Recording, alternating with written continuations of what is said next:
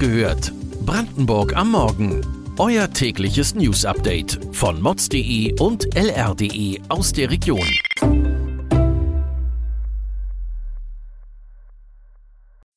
Guten Morgen an diesem 23. August.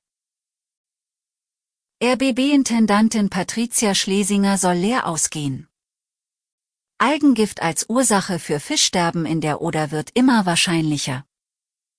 Sorge um Tourismus im Spreewald.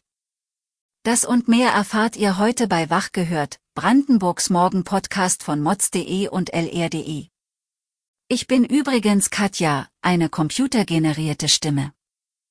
Die Nachrichten, die ich vortrage, sind aber menschengemacht von den Podcast- und Online-Redaktionen. Aber nun zu den heutigen Nachrichten. Der Skandal der Verschwendung und Veruntreuung von Geldern sowie Vetternwirtschaft in der RBB-Spitze bewegt weiterhin die Öffentlichkeit.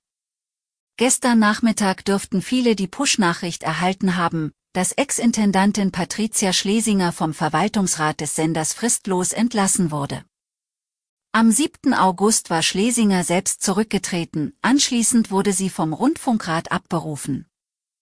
In seiner Sondersitzung am Montag hat der Verwaltungsrat zudem beschlossen, dass Schlesinger keine Abfindung oder Ruhegeldzahlung erhalten solle. Das Vertrauen zwischen dem RBB und der einstigen Intendantin sei hochgradig zerstört. Viele haben heute mit dem Rücktritt von Hagen Brandstätter, Schlesingers vorläufiger Nachfolger, gerechnet. Dieser ist jedoch für mehrere Wochen krankgeschrieben. Noch in dieser Woche soll ein Fahrplan erarbeitet werden, wer die Interimsintendanz übernimmt. Auch beim anderen großen Thema in diesem Monat, dem Fischsterben in der Oder, gibt es neue Entwicklungen. Das Leibniz-Institut für Gewässerökologie sieht zunehmend Hinweise, dass die Tiere an einem von Algen produzierten Gift gestorben sind. Die Alge, die eigentlich im Brackwasser gedeiht, gehe auf einen Salzeintrag im Fluss zurück. Die Algenblüte wird somit nicht als natürliches Ereignis gesehen, sondern auf menschliche Einflüsse zurückgeführt. Woher die Salzfracht stammt, kann derzeit aber nicht nachgewiesen werden. Wahrscheinlich spielte auch das Niedrigwasser und eine erhöhte Wassertemperatur eine Rolle.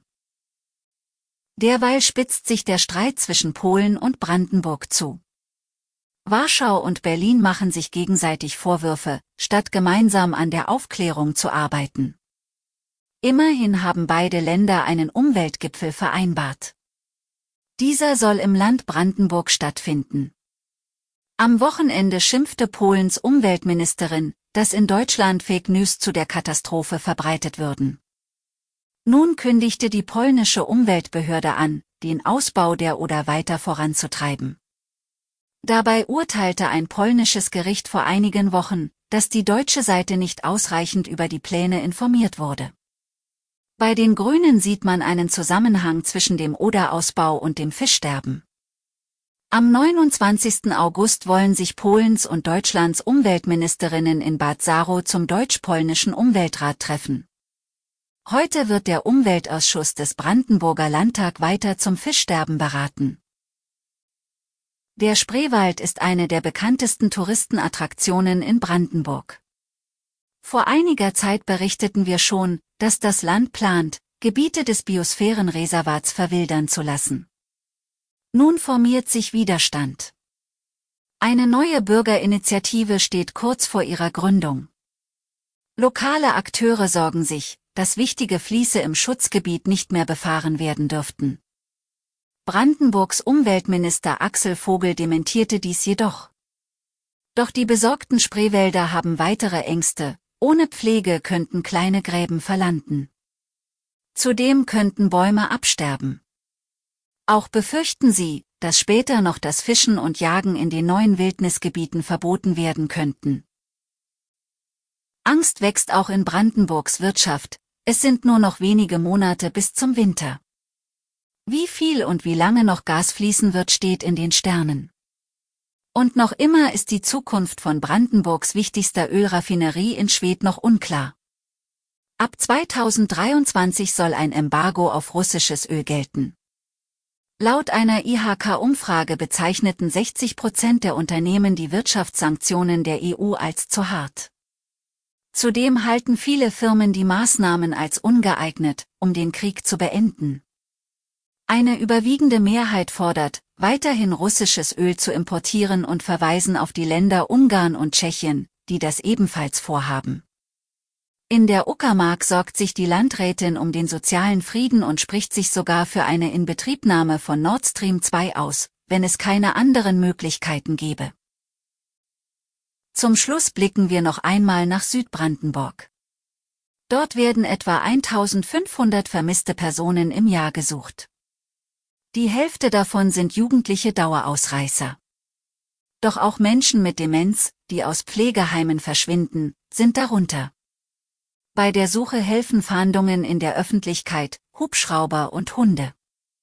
Dabei können nicht nur Polizeitiere, sondern auch Familienhunde mitwirken, wenn sie eine entsprechende Ausbildung haben. Beispielsweise bietet die Rettungshundestaffel der Johanniter Unfallhilfe so eine Ausbildung für Hund und Halter an. Die Tiere werden größtenteils für die Flächensuche trainiert. Im Großraum Cottbus sind 17 Rettungshunde bislang im Einsatz oder in Ausbildung, die zwei Jahre dauert.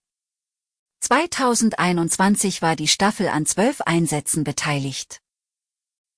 Weitere Details und Hintergründe zu den heutigen Nachrichten lest ihr auf mods.de und lr.de. Wir versorgen euch jeden Tag mit frischen Informationen aus der Region. Am Mittwochmorgen hört ihr wieder die nächste Folge Wach gehört, Brandenburg am Morgen. Kommt gut in den Tag.